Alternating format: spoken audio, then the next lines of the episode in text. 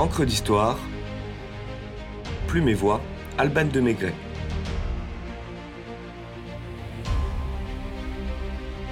Charles Ningesser, Hussard de la Morse.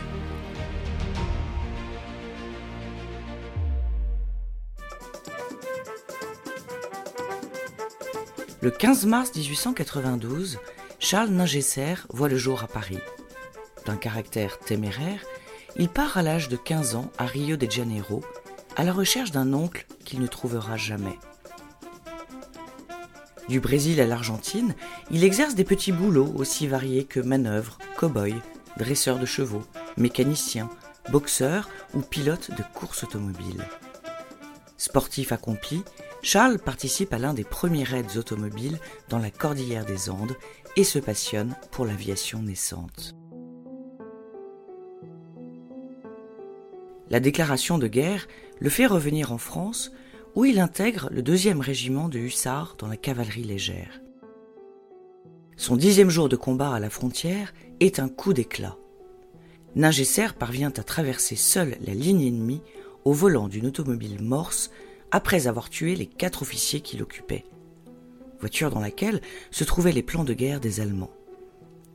Il gagne la médaille militaire et le surnom de Hussard de la Morse, un clin d'œil à l'escadron des Hussards de la Mort créé en 1792. Le jeune soldat demande à incorporer l'aviation, faveur qui lui est accordée en 1915. Son brevet de pilote en poche, il est affecté à l'escadrille de bombardement 106 basée à Dunkerque. Il participe à une cinquantaine de raids de bombardement et gagne sa croix de guerre en abattant un albatros ennemi avant d'être muté à Nancy dans l'escadrille de chasse. Tête brûlée, l'adjudant aime terminer ses missions par des acrobaties à bord de son biplan Nieuport 11 BB, ce qui lui vaut une mise aux arrêts de huit jours. Cependant, l'armée ne peut se passer de ce casse-cou brillant dont l'avion devient légendaire avec son blason signature. Un cœur noir frappé d'une tête de mort et de tibia argent sous un cercueil entouré de deux chandeliers.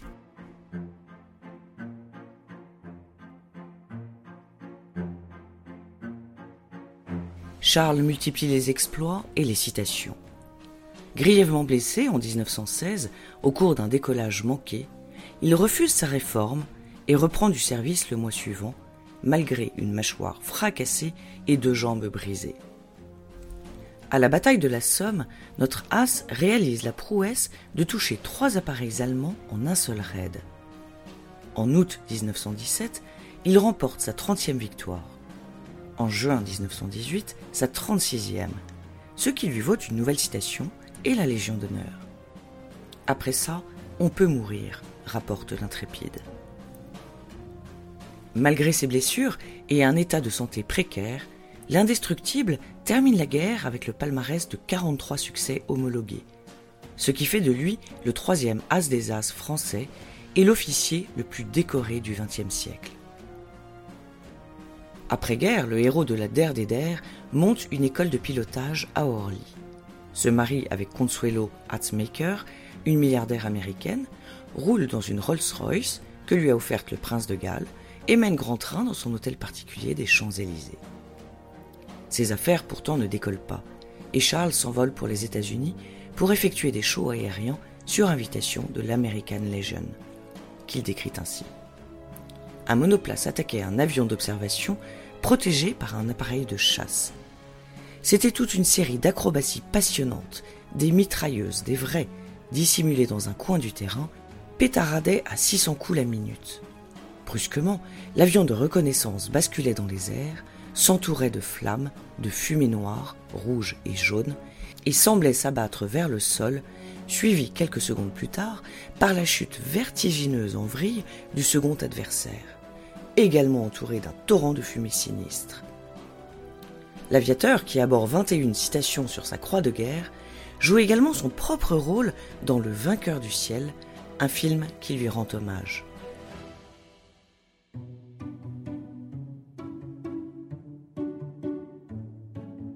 Toujours en quête de dépassement, et alors que l'aviation sollicite des records, le hussard de la Morse se lance le défi d'un vol sans escale de Paris à New York. C'est avec François Colly, ancien de la marine, qu'il s'associe pour réaliser cette performance. Le 8 mai 1927, à l'aube, les deux hommes embarquent au Bourget dans leur biplan monomoteur PL-8, conçu par Pierre Levasseur, estampillé du blason de l'aviateur et baptisé l'Oiseau Blanc, en hommage à un chef indien rencontré dans le Montana. L'avion n'atteint jamais New York et n'est jamais retrouvé. La disparition mystérieuse de l'appareil a suscité plusieurs hypothèses. Un manque de carburant ou une tempête aurait-il forcé l'oiseau blanc à couler dans l'Atlantique? Aurait-il été abattu par des proches d'Al Capone en plein trafic de contrebande à l'heure de la prohibition? Quoi qu'il en soit, il semble assez certain que l'avion ait atteint les côtes américaines et qu'à ce titre, la première transatlantique en avion et sans escale soit française. C'est pourtant à l'américain Charles Lindbergh que revient la palme avec sa traversée New York-Paris le 21 mai 1927, soit 13 jours après la disparition de nos héros, qui entrent pour toujours dans la postérité des ailes brisées.